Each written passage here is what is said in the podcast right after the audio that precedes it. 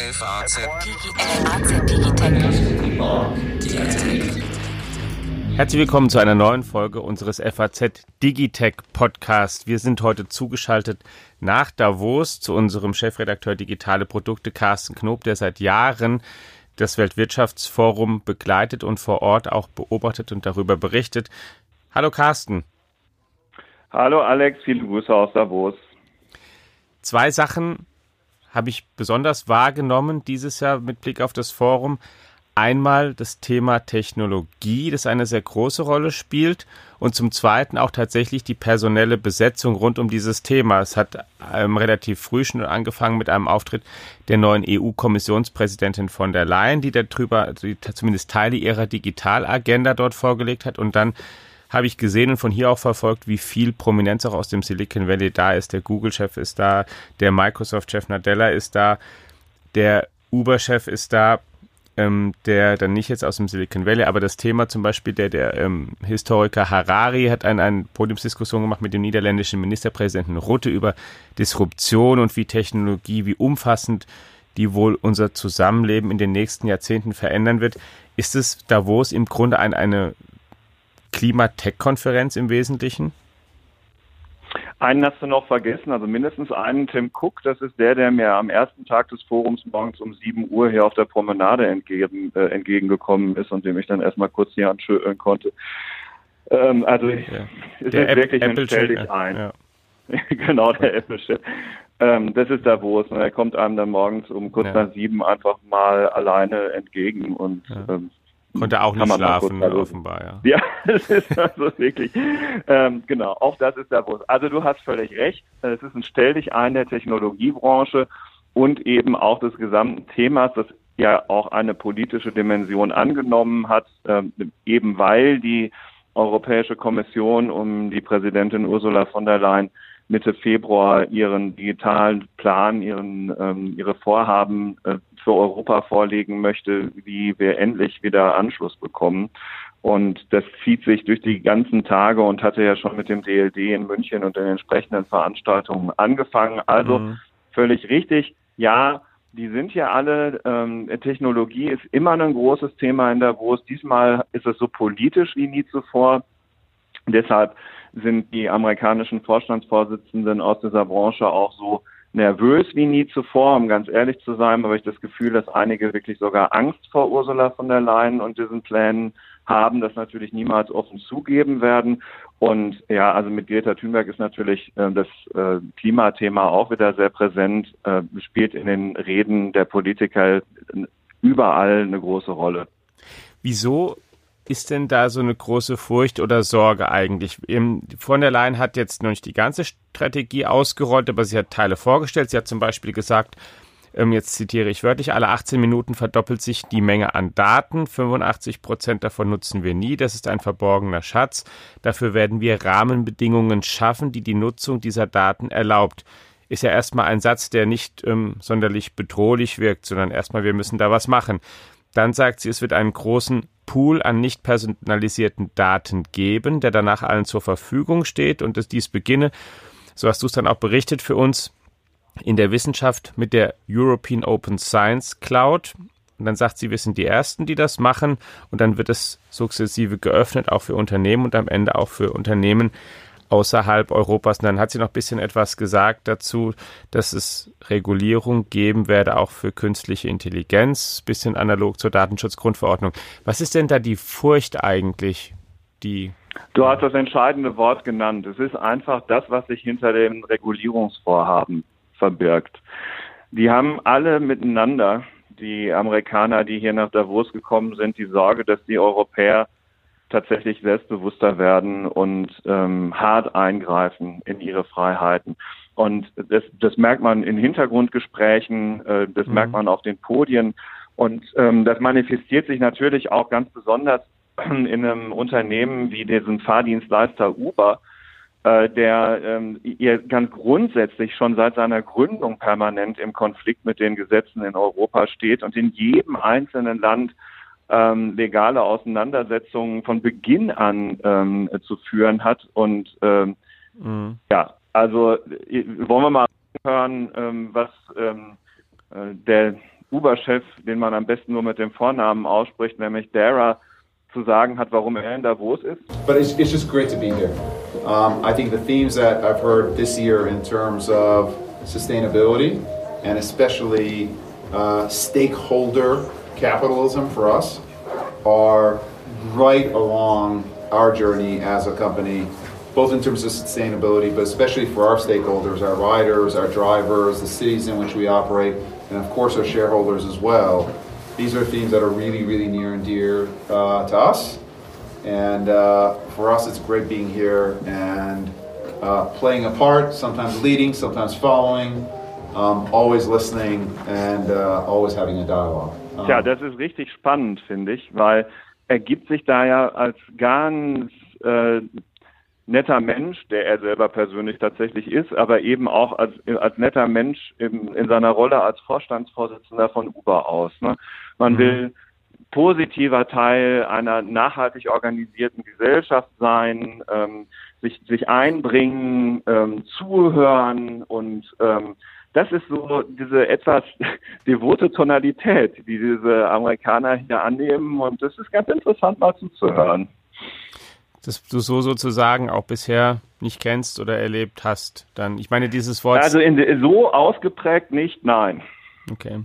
Ja, ich meine, er, zu erkennen ist es ein bisschen an diesem Wort auch Stakeholder Capitalism, was er ja, was er ganz bewusst verwendet, was auch die Amerikaner übrigens selbst häufiger verwenden. Die haben ja auch im, vor einigen Monaten da sich, sich auf, auf höherer unternehmerischer Ebene koordiniert und gesagt, wir müssen das mehr in den Vordergrund rücken. Und das meint ja tatsächlich, dass, dass du eben in Anführungszeichen nicht nur den Unternehmensgewinn versuchst zu maximieren, sondern dass du eben auch an viele andere Funktionen des Unternehmens denkst, auch für die Mitarbeiter, für die Umgebung, in dem das Unternehmen sich aufhält und viele andere Beteiligte mehr, die nicht direkt dort angestellt sind und die nicht direkt ähm, und die auch nicht direkt daran beteiligt sind, also Eigentümer sind und eigentlich ja das erste natürlich sowieso Anrecht haben auf die Gewinne und Verdienste, die so ein Unternehmen erzielt.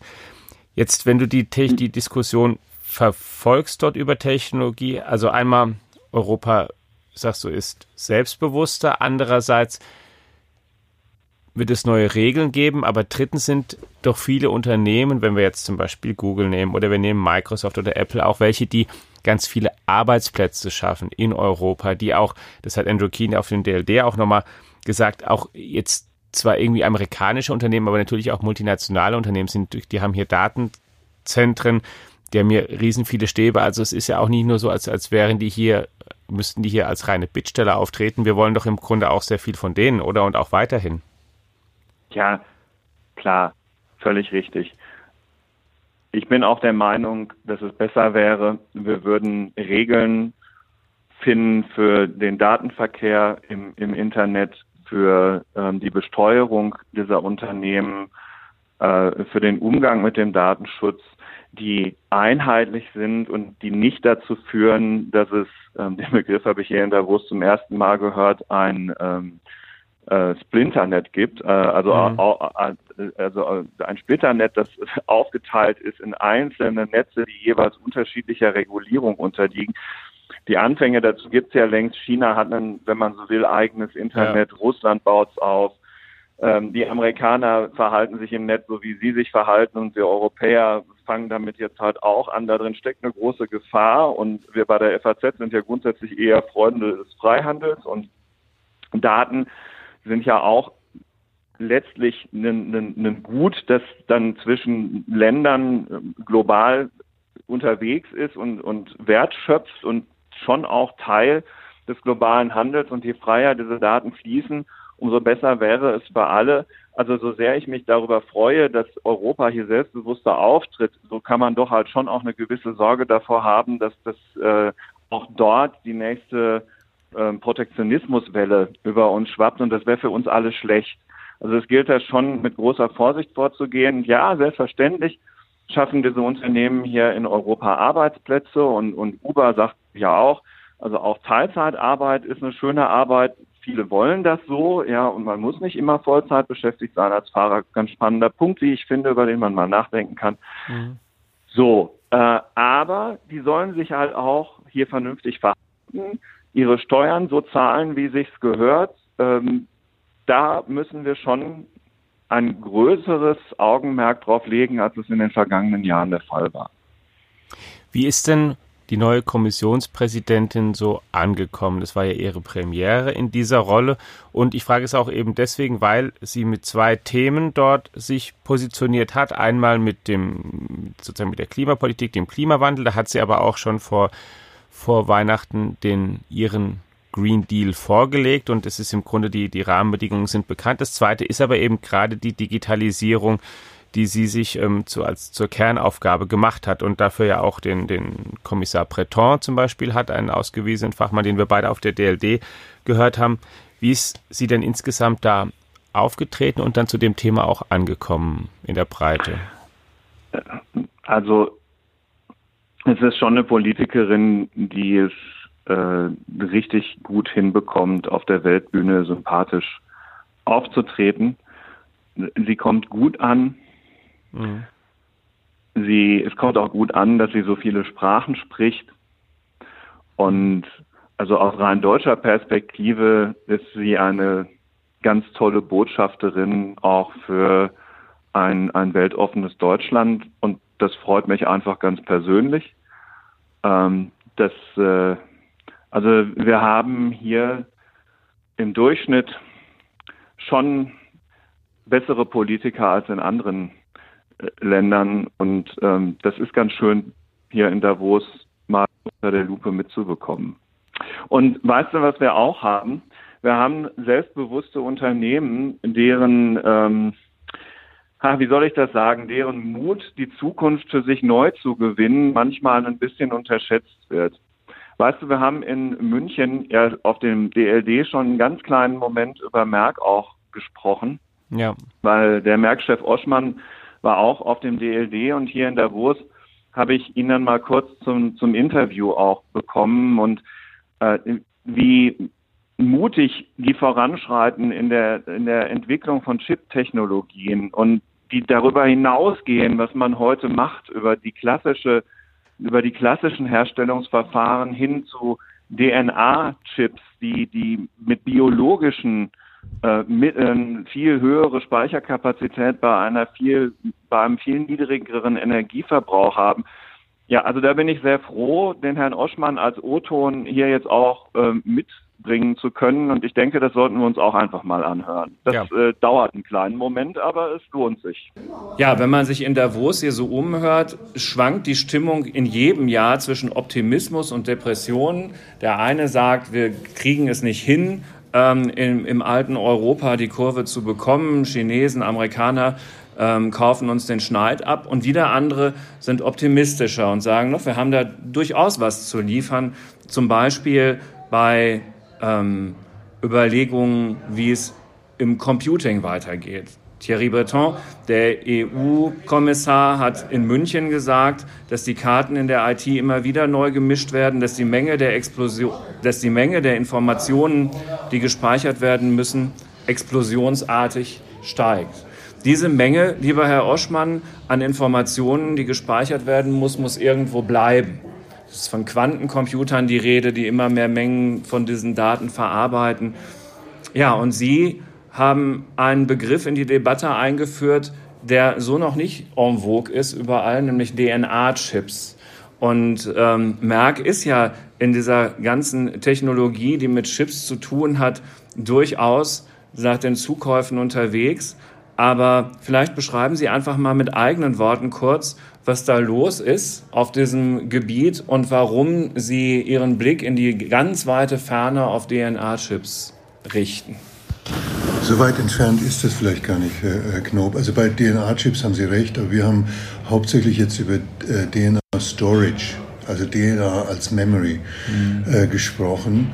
Äh, Merck ist ein Unternehmen, das einerseits äh, wirklich sehr tief in der Biotechnologie ist und auch im äh, DNA-Writing, was man dafür braucht. Und andererseits eben, wir sind für, seit den äh, äh, großen Zukäufen, die wir gemacht haben und auch durch interne Entwicklung, sind wir inzwischen weltweit ein, der, wahrscheinlich der führende Anbieter von Elektronikmaterialien. Wenn man diese beiden Dinge zusammennimmt, dann äh, ist das eine interessante Sache. Vom Bedarf her die äh, sogenannte Datasphere wächst ungefähr 30 Prozent im Jahr und Daten entstehen ja nicht einfach so äh, und äh, Daten müssen, da, da braucht es irgendwas für den Input, es braucht Prozessoren und es braucht was für Memory. 30 Prozent im Jahr? Im Jahr zurzeit. Das ist ganz enorm und deswegen ja. steigt auch der Energiebedarf für IT-Lösungen. Was ist so ein immer größeres Problem? Im Augenblick stehen wir so ungefähr bei 10 Prozent des Weltenergiebedarfs, der in IT hineingeht und, äh, und einigermaßen seriöse Berechnungen sagen, dass wir schon in wenigen Jahren bei 20 Prozent des Weltenergiebedarfs sind. So, jetzt wenn ich, wenn ich alternative äh, Materialien für Memory nehme, kann man, kann, können wir potenziell den Energiebedarf sehr stark senken.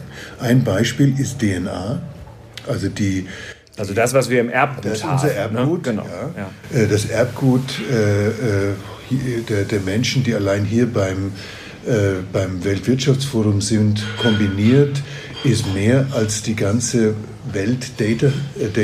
Data wir könnten die, gesamt, das gesamt, die gesamten Daten der Welt mit 5 Gramm DNA speichern und das in einem Gerät ungefähr in der Größe eines Schuhkartons. Ja, so. Das ist gewaltig. Ja, das ist ja. natürlich, das ist jetzt nicht so, dass das so leicht zugänglich ist wie, üblich, äh, wie übliches Memory, da muss noch sehr viel passieren, aber wir arbeiten da ganz, ganz intensiv an dem Thema. Äh, ein weiteres Thema ist, es gibt, äh, wenn, Sie sich, wenn Sie einen Laptop oder auch ein, ein, ein Mobiltelefon anschauen, da gibt es unter, unterschiedliche Arten von Memory. Es gibt das sogenannte DRAM, das ist ein schnelles Memory, das sehr viel Energie äh, braucht. Es gibt das NAND, das ist ein Memory, das nicht so schnell ist, mhm. das was Sie üblicherweise in der Festplatte haben, äh, das äh, deutlich weniger Energie verbraucht. Wir arbeiten auch daran, ein DRAM zu entwickeln, das so wenig Energie verbraucht wie ein NAND, aber gen genauso schnell ist oder noch schneller als ein, als ein DRAM. Also, also das, das macht Merck heute schon. Da, da, arbeiten wir intensiv daran. Okay. Das ist noch nicht marktreif, ja. aber das sind ganz wichtige Entwicklungsprojekte. Okay, also nur das noch, um das nochmal zu sortieren. Also diese, von diesen Begriffen DRAM und so habe ich ja schon gehört, habe ich schon darauf geachtet, als ich eigene neue Computer angeschafft habe, dass das möglichst schnelle Chips sind und so weiter aber dieses Thema DNA natürlich noch nicht. Also sie sind an dem dran, was tatsächlich jetzt auch schon Realität ist, aber eben weiterentwickelt wird und dann an etwas, was wirklich den ganzen Markt auf den Kopf stellen wird. Nur dass die Hörer jetzt so ein Gefühl dafür haben, DNA-Speicherchips. Wie weit ist sowas nach menschlichem Ermessen noch entfernt, bevor es tatsächlich in eine Marktnähe kommt? Also die, die erste Anwendung wird wahrscheinlich sein, Bänder zu ersetzen. Viele werden wahrscheinlich Gibt's das sein. noch? Es gibt noch einen Riesenmarkt für Computerbänder, okay. weil das ist die sicherste Methode für Backup. Allerdings müssen diese Bänder, äh, da sie aus Kunststoff äh, äh, bestehen, alle paar Jahre erneuert werden. Das ist ein riesengroßer Markt und das ist das, wo das wahrscheinlich zuerst äh, Anwendung findet. Dann die Anwendung in schneller, äh, in schneller zugänglichen, aktiveren Memory, das wird noch ein bisschen dauern. Und die Anwendung in Chips gibt es schon, in, der, gibt's schon in, in Prototyp-Version, aber auch das wird noch einige Jahre dauern. Die anderen großen Trends sind natürlich Quantencomputing, wie Sie, mhm. wie Sie erwähnt haben, und dann auch ein Konzept aus der Biologie, das sogenannte Neuromorphic Computing. Wenn Sie sich jede, die Architektur eines jeden Computers heute anschauen, da gibt es das sogenannte von Neumann Bottleneck. Das heißt, Sie haben eine zentrale, eine CPU, eine Rechner, ja. einen Logikchip. Sie haben einen Bus und der verbindet das mit dem Memory. Wir in unserem Gehirn, wir arbeiten komplett anders. Wir speichern und verarbeiten Daten an der gleichen Stelle. Und parallel. Und parallel. Mhm. Und das ist ein Neuromorphic Computing. Dafür braucht es auch komplett neue Materialien. Merck macht ja selbst keine Chips. Aber wir Nein, sie machen Materialien Chip, dafür. Wir machen mit den ja. Chip-Designern die, äh, die, neuen Materialien. Also sie sind Zulieferer für die Chipindustrie, um das vielleicht einfach so genau so ist es. Ja. Und wir haben ja. sehr viel Miniaturisierung in dem Chip-Bereich erlebt. Äh, die äh, viele kennen vielleicht Moore's Law. Äh, das ja jetzt so langsam auszulaufen ja. scheint. Wie also Atome. Ich glaube, acht sind es, die nur noch zwischen den einzelnen Gates. Also wenn man auf 1,5 Nanometer oder 15 mhm. Angström kommt und da ist Intel langsam so weit, dann hat man nur noch acht Atome in, äh, in den lithografischen Methoden und darunter zu gehen ist, äh, ist wahrscheinlich unmöglich. Mhm. Deswegen ist, wird weniger die Physik und mehr die Chemie in Zukunft für, für Innovation im Chip-Bereich notwendig sein. Man geht jetzt schon im Chip in die dritte Dimension, also gibt es dann was in die Höhe 256, ja. 256 mhm. Lagen darauf und da sind Themen wie Hitze, ein, äh, äh, äh, ganz, ganz wichtig. Solche Chips entwickeln sehr viel Hitze mhm. und da Materialien zu haben, dass man die Hitze schnell wegbringt, äh, ist, ist, ganz, ist hochrelevant. Umgekehrt, bei Quantum Computing geht es genau ums Gegenteil. Wir müssen auf extrem niedrige äh, Temperaturen kommen. Und die größte technische Herausforderung bei Quantum Computing ist runterzukühlen. Diese, diese, ja. ist, ist, die Kühlung. Wegen der Fehlerkorrektur, weil diese Quanten diese zwei unsicheren Zustände haben und irgendwie, ne, das genau, das kann man sich hier in Davos übrigens in spannenden Panels auch ganz genau erklären lassen. Ähm, ja, also ich habe noch eine letzte Frage, lieber Herr Oschmann. Ähm, wenn so viel Innovation in der Chemie steckt, studieren das denn genug junge Leute in Deutschland? Denken wir jetzt im Moment zu sehr, wir müssten alle Informatiker werden und die Chemie wird angesichts dieser Innovationskraft übersehen? Also wir haben bei Merck konkret keine Probleme, äh, kompetente Chemiker zu okay. bekommen. Aber wenn wir die Trends uns allgemein anschauen, mhm. es, gibt, es gibt zu wenige, äh, zu wenige Chemiestudenten. Mhm. Deutschland war immer führend in der Chemie. Ja, es gab die Apotheke Zeiten, der Welt. Äh, äh, wer, wer, wer, Chemie ja. studieren wollte, hat mal Deutsch lernen müssen, weil die meiste Literatur auf Deutsch war. Das ist ja. heute, das ist heute äh, nicht mehr so. Wir sehen, was erfreulich ist, jetzt mehr Frauen in der, äh, in der Chemie. Gut. Wir haben in den mhm. anderen Bereichen, in denen wir arbeiten, Biologie, Medizin, Pharmazie, haben wir mehr weibliche Absolventen als, äh, als männliche, aber die Frauen entdecken das auch. Und dann die Kombination von Chemie und Informatik, also äh, Computational Chemistry, Computational Medicine, das ist hoch, hochrelevant. Kann man das auch schon studieren? Ja, ja, Computational, okay. Das ist, äh, mhm. das, ist ein, äh, das ist eine tolle Sache.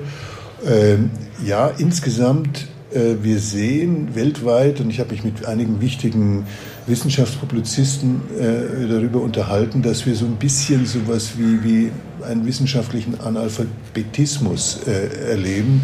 Äh, ganz bekannte äh, Wissenschaftspublizisten sagen, wir müssen an den Lesefähigkeiten äh, der, der jungen Leute äh, arbeiten. Das heutige Schulsystem in vielen Ländern führt nicht mehr dazu, dass die Leute wirklich gut lesen können. Und ich kann in Deutschland Deutsch-Abitur mit äh, zwei Seiten Goethe und zwei Seiten Lessing machen. Das ist vielleicht eine radikale Sicht der Dinge, aber auch dafür also ist die Lesefähigkeit der Menschen sehr, sehr wichtig. Ja, und ich muss sagen, ich drücke den Merx aus Darmstadt dafür kräftig die Daumen, dass diese Pläne auch aufgehen. Es wäre für das ganze Land gut, wenn so alte Traditionsunternehmen mit diesen neuen Ideen für uns alle die Zukunft gewinnen würden. Ja, ich finde das auch eine schöne Geschichte und es ist auch ein Beispiel, das zeigt, dass ähm, Deutschland zwar sehr, sehr stark darin ist oder, oder, oder viele Deutsche so, so zu tun, diese Haltung zu kultivieren, kultivieren wir seien extrem weit abgehängt, hätten keine Chance mehr zu irgendwas aufzuholen, aber dem ist ja mitnichten so. Merck ist ein Beispiel. Die Bundeskanzlerin war auch in Davos, hat den Bloomberg Innovation Index zitiert dort in ihrer Rede, in dem Deutschland auf Platz 1 steht gegenwärtig, zu ihrer eigenen Überraschung, wie sie sagte. Ähm, und sie sagte dann auch so ein bisschen, ja, die Haltung ist ja eher, wir thematisieren ja immer gerne, was nicht so gut läuft, aber das, was gut läuft oder was wir, was wir können, das fällt dann manchmal auch tatsächlich unter den Tisch. Und Merck ist ein gutes Beispiel, wenn man sich andere Unternehmen ansieht, dann ist man zum Beispiel auch bei Siemens, über das wir ja hier schon auch gesprochen haben, in dem Podcast sieht man ja, dass sich da die Transformation auch viel mehr zu einem, zum Softwareunternehmen vollzieht und dann auch nicht zuletzt zum Beispiel unseren größten Automobilhersteller Volkswagen, dessen Vorstandsvorsitzender Herbert Dies auch in Davos war, einer der beiden deutschen CEOs war, die auch beim Abendessen mit Donald Trump dann dabei gewesen sind und der uns dann ein Interview gegeben hat, deinem Kollegen, unserem Kollegen Sven Astheimer, und da auch nochmal gesagt hat, okay, VW wird ähm, viel mehr Softwareunternehmen, kauft viel dazu, will eigene Software entwickeln, es ist anspruchsvoll, hat auch sehr, sehr demütig gesagt, okay, wir sind noch nicht so weit, wie wir es sein wollen, wir sind auch noch nicht so weit, ähm, wie in dem Bereich Tesla ist, ist ein ernster Konkurrent, aber machen da einfach sehr, sehr viel und sind sehr, sehr fokussiert darauf und gehen auch ein wirklich substanzielles unternehmerisches Risiko ein. Also durchaus eine ganze Reihe ermutigender Zeichen, oder? Ja, Äh, interessant auch, wenn man mit den amerikanischen Technologieunternehmen hier redet, also mit den Vertretern, dann ist natürlich immer sehr schnell die ähm, Rede von der deutschen Autoindustrie und mhm. Elektromobilität und den Modellen, die sie so bauen. Und die einhellige Meinung ist, dass äh, das Signal gehört worden ist und die nächsten zwei bis drei Jahre richtig, richtig spannend werden, weil da ja tatsächlich sehr viele ähm, von Grund auf neu entwickelte Modelle äh, von den Deutschen auf den Markt kommen und darauf freue ich mich auch, das einfach zu sehen, dass Deutschland da jetzt den Teslas endlich mal zeigt, wo der Hammer hängt und das werden wir schon schaffen. Ja.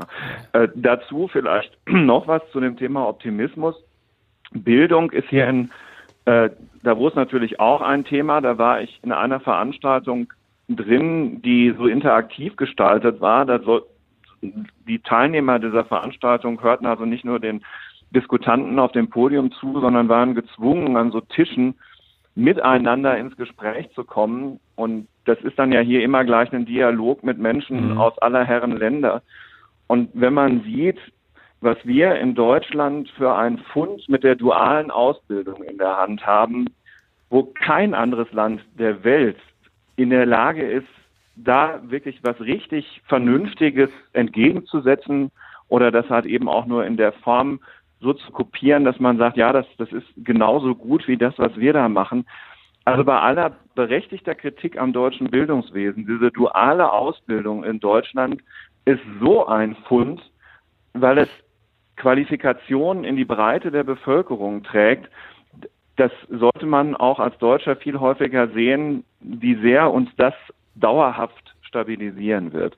Also da, den Gedanken habe ich aus dieser Runde mitgenommen und das konnte man da wirklich allen Ländern, äh, allen, die da zusammensaßen, nur empfehlen, dass doch mal diese Investitionen, die da letztlich die Unternehmen eingehen, weil sie auf die Mitarbeiter ja erstmal, also in, auf einen Teil der Arbeitskraft verzichten, ja. wenn die auf der Berufsschule sind, dass das so eine so lohnende Investition ist, eben gar nicht vom Staat, sondern aus der Unternehmenswelt.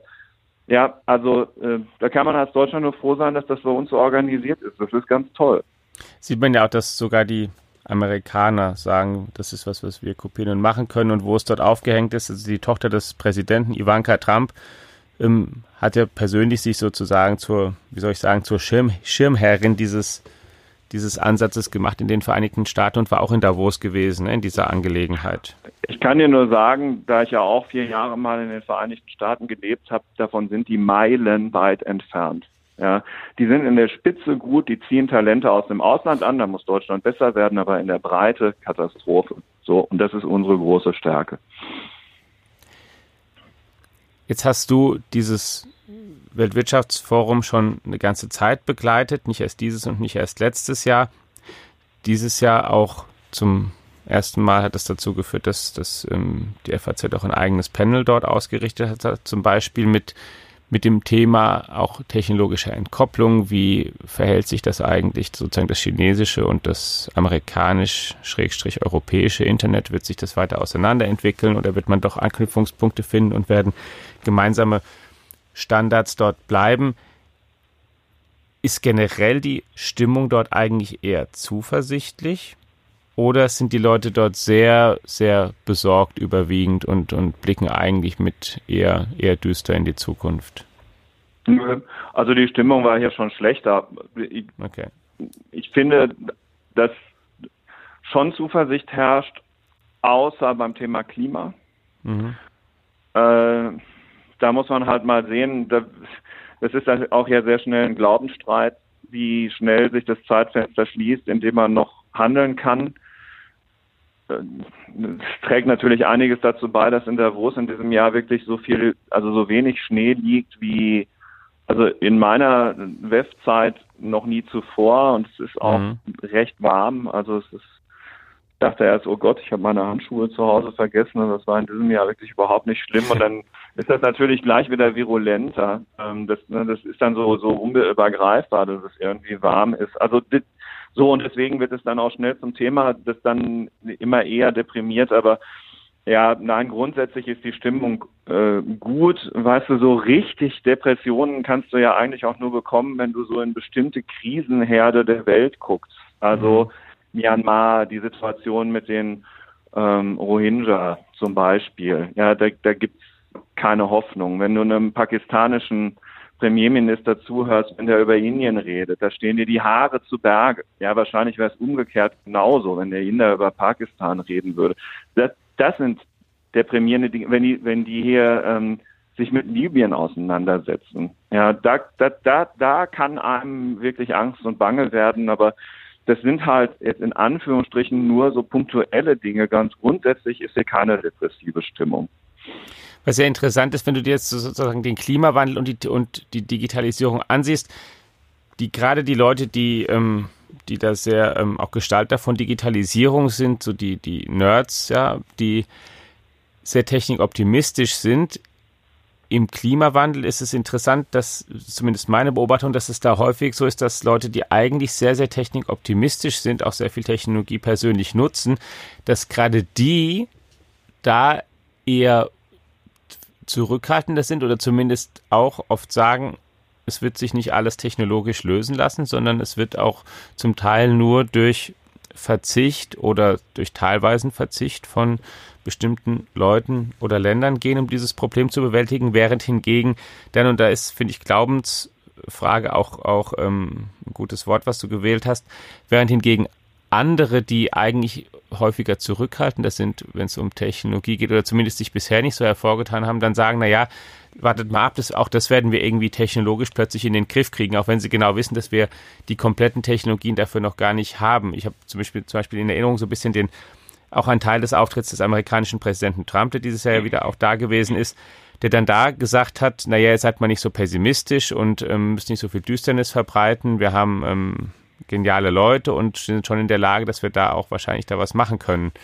Finde ich ein interessantes, so sozusagen ein mhm. interessantes Paradoxon in der, in der in der Gemengelage, dass dann da, wo es sozusagen zu Pass kommt, vielleicht manchmal gesagt wird, das schaffen wir auch technologisch, obwohl das gerade oft Leute sind, die gar nicht so viel Vertrauen in Technologie haben. Und umgekehrt die, die es haben, dann da sagen, ach, das werden wir, naja, ob wir das mit der neuen Technik ja, kriegen. Nicht, ähm, äh, völlig richtig beschrieben. Dazu vielleicht eine grundsätzlichere Bemerkung. Diesen Klimawandel kann man ja nicht leugnen. Also das also so, ja, ernsthaft macht es nun, glaube ich, auch wirklich keiner mehr. Also impliziert ja noch nicht mal mehr Donald Trump, wenn er ja. sagt, dass es wird sich Lösungen, da werden sich Lösungen technischer Art dafür finden, dass ähm, es wäre halt schön, wenn wir der Versuchung widerstehen könnten, diesem Thema ausschließlich mit Verboten und Regulierung zu begegnen und der Innovation, die wir wie weit sie auch immer trägt, auf jeden Fall brauchen werden, um ja. das in irgendeiner Weise abzumildern, vielleicht auch wieder umzukehren, die Luft zum Atmen zu lassen. Weil natürlich wird Technik nicht alle Probleme lösen und man kann ja auch sein Verhalten im Kleinen und im Großen ändern, ohne dass man gleich in, in Askese lebt. Aber die Lösungen müssen von kreativen Köpfen in irgendwelchen Entwicklungslabors von Unternehmen, die in einer freien Marktwirtschaft arbeiten, kommen. Und diese Freiheit muss unbedingt erhalten werden, trotz der Angst mhm. vor der Erderwärmung. Ja, stimme ich dir absolut zu. Ich glaube aber, dass auch das im Prinzip zumindest unter den Entscheidern ein Konsens ist. Ja, Hoffentlich. Was ist denn das ähm, sozusagen jetzt mal ein bisschen kleineren, so das Außergewöhnlichste oder ein bisschen Extremste, was du dort an Vorhersage oder an Botschaft gesehen hast? Ich möchte mal ein Beispiel nennen und auch nochmal beim beim äh, der DLD Anfang, wo wir auch zusammen gewesen sind, äh, zu, zu Wochenbeginn, da gab es einen Vortrag von Jamie Metzel heißt er, der sich mit ähm, Gentechnik beschäftigt hat und gesagt hat, okay, da werden wir in den nächsten Jahrzehnten ähm, so weit sein, dass wir wirklich den, wenn wir es wollten, den uns Menschen selbst schon sehr früh manipulieren und zwar zielgenau manipulieren können, dass wir bestimmte Eigenschaften vielleicht an uns verändern können, die wir wollen oder die wir nicht wollen, äußerliche oder innerliche. Auf in, in Davos wiederum habe ich einen Vortrag von hier mir mit angesehen von Harari, dem Historiker, der danach ein Gespräch mit, mit dem niederländischen Ministerpräsidenten Rutte darüber geführt hat, indem er den Menschen als hackable animal bezeichnet hat, hat er schon mal getan, aber mit dem gleichen Tenor sozusagen wie Metzel. Wir sind manipulierbar, man wird viel genauer ähm, uns selbst steuern können. Wir werden sogar, sagt er dann, und das klingt ähm, auch wie Metzel spannend und gruselig, wir würden technologisch in der Lage sein, sagt er, auch in wenigen Jahrzehnten quasi ganz neue Lebensformen irgendwie zu erzeugen, die es jetzt noch gar nicht gibt, weil wir einfach in der Lage sind, auch mit, mit vielen Datentechnologie eben das zu machen. Ist sowas ein totales Exotenthema dort in Davos, sozusagen am Rand, wo es halt auch mal ein Podium gibt? Oder ist, sind solche Themen, welche die dann auch so eine breitere Masse da bewegen eigentlich? Nein, es sind doch eher Exotenthemen. Mhm. Also ähm, deswegen haben wir den Podcast heute ja auch so aufgebaut. Das, worüber wir jetzt eingangs sprachen, ist schon das, was, mhm. was hier wirklich Gesprächsthema ist. Diese anderen Podien sind auch gut besucht. Überhaupt ist das Konferenzzentrum dieses Jahr sehr voll. Also es halten sich doch weniger Leute an diesen ähm, Konkurrenzveranstaltungen von irgendwelchen Dritten außerhalb des Konferenzzentrums mhm. auf. Wird schon konzentrierter zugehört, auch, auch in solchen Runden. Aber also da wird dann schon erheblich mehr über, wenn wir jetzt schon über exotischere, in Anführungsstrichen, Themen reden, wird sehr viel mehr über Quantencomputer geredet als über sowas. Das ist dann doch mhm. greifbarer, da findet was statt. Da kann man sich überlegen, ab wann man was braucht. Das, das hat viel mit Software zu tun, die dafür jetzt auch erstmal noch geschrieben werden muss. Äh, rund um Quantencomputer habe ich in München und in Davos viel dazu gelernt. Mhm. Ähm, brauchte aus der Wurst dazu allerdings nichts mehr aufzuschreiben, weil äh, ihr das aus München alles schon erledigt hatte. Ja. ja. gut, das ist ja auch was übrigens auch eine Erfahrung oder sozusagen ein Eindruck, den ich auch schon nicht nur nicht erst seit diesem Jahr habe. Ähm, während man vielleicht am, am Anfang und zu Beginn der DLD dachte, okay, DLD ist sozusagen die Tech-Konferenz, da treffen sich erstmal die Nerds und danach zieht ein Teil dieser Nerds weiter ähm, zum Weltwirtschaftsforum nach Davos, um dann dort auch dieses, aber vor allen Dingen andere Themen zu besprechen. Die Themen sind schon die, auf beiden Veranstaltungen miteinander konvergiert. Ne? Ist auch dieses Jahr mein Eindruck. Einerseits ist Davos sehr, sehr technologielastig und sehr mit technologischen Fragen beschäftigt. Andererseits hat auch die DLD einen sehr großen ähm, ähm, Klimablock muss man so zu sagen, ja. mittlerweile also gehabt. Also da gibt es einen, genau. Jeremy Rifkin ist aufgetreten, der da seinen Green Deal ähm, vorgestellt hat und auch auf vielen anderen Panels oder Vorträgen sind dort auch dann ähm, Klimaveränderungen thematisiert worden. Also das ist schon ähm, im Prinzip, ich, ich will jetzt nicht sagen, so eine Art Klein Davos ist, aber es, ist, es sind ähnliche Themen mit äh, deutlich weniger prominenter Besetzung und in Davos sind es dann auch wieder diese Themen und da sind dann eben halt die Kanzlerin, der amerikanische Präsident und die Silicon Valley-Chefs dann dort und reden dann aber auch genau darüber. Ja, so ist es. Äh, die DLD-Organisatoren haben das natürlich auch mit Bedacht unmittelbar vor dem Beginn von Davos gelegt. Einerseits, um so ein bisschen von den Themen mit zu profitieren, mhm. andererseits davon, dass viele sowieso anreisen und dann dieses Wochenende in München einfach noch davor schalten. Ähm, ich kann Ihnen nur sagen, wenn man über beides die gesamte Strecke von Samstag früh bis dann heute irgendwann berichtet, reicht's dann auch. Ja, dann bist du im Film, nehme ich an. Genau. Ja. Lieber Carsten, ich sage dir ganz herzlichen Dank für die Zeit, die du dir jetzt genommen hast da in Davos. Ich weiß, du gehst jetzt auch gleich nämlich wieder ins Programm hinein und in die Berichterstattung auf unseren anderen Kanälen unseres Hauses, auf die wir Sie gerne natürlich an dieser Stelle wieder verweisen wollen. Einmal unseren Internetauftritt Faznet und F+, den wir Ihnen sehr ans Herz legen, dann aber auch die Digitech-App, deren Bestandteil dieser Podcast ist und natürlich die Printprodukte, die FAZ Tageszeitung und die Sonntagszeitung und die FAZ Woche, in der wir Sie auch über das Weltwirtschaftsforum und die Auftritte dort informiert haben und informieren werden, aber auch über alles andere, um das es in der Technologiewelt geht. Bleiben Sie uns gewogen. Eine gute Woche, Carsten. Dir noch eine gute Zeit Danke. und gute Rückkehr. Bis dann. Ciao. Bis dann.